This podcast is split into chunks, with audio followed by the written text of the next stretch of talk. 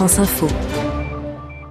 L'édito politique à propos de cet appel de Julian Assange, le fondateur de Wikileaks, qui euh, interpelle François Hollande. Il l'appelle au secours, une lettre publiée dans le journal Le Monde.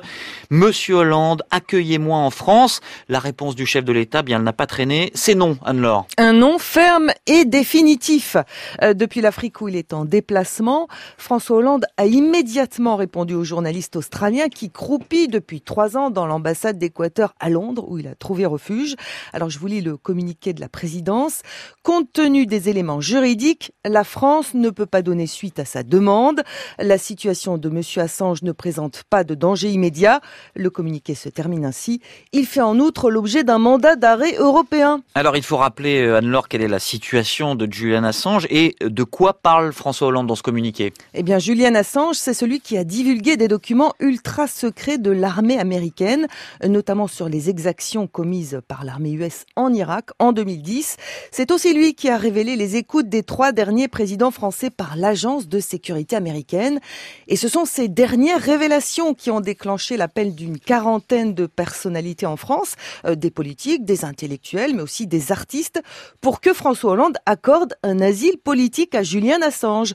Le problème pour lui, c'est qu'il n'est pas officiellement poursuivi par les États-Unis, mais par la Suède pour une affaire d'agression sexuelle et de viol.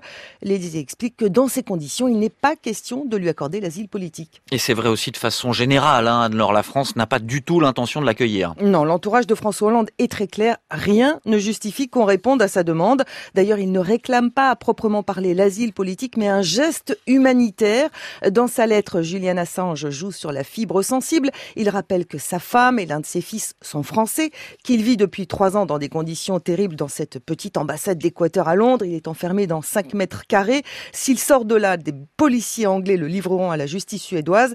Il explique surtout qu'il est menacé de mort par les autorités américaines. Et pour défendre sa cause, Julian Assange a eu un soutien inattendu, c'est celui de Christiane Taubira. Oui, dans une interview à la télé la semaine dernière, la garde des Sceaux a dit qu'elle ne verrait rien de choquant à ce que la France accorde l'asile politique à Julian Assange, que ce geste aurait une dimension symbolique.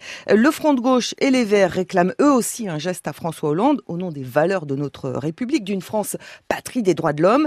Les écologistes ont d'ailleurs très mal réagi tout à l'heure à la décision de François Hollande. Dans un communiqué, il dénonce la fébrilité et le manque de courage du président. Est-ce qu'il y a eu euh, une réponse à cela venant de l'Elysée Absolument aucune. Les critiques n'y changeront rien. C'est la réelle politique qui gagne dans cette affaire. La France ne va pas se fâcher avec son allié américain à cause de ce lanceur d'alerte en mal d'asile politique. La priorité du moment, c'est la lutte contre le terrorisme. On passe donc l'éponge sur les écoutes. De toute façon, nous aussi, on espionne nos alliés. Nous aussi, on interdit la divulgation de documents secrets défense. Ça, c'est dans la loi renseignement qui vient tout juste d'être votée, toujours au nom de la sécurité nationale. Alors, dans la balance, eh bien, le sort de Julian Assange ne pèse pas bien lourd. Anne-Laure Danier, l'édito politique du 17-20.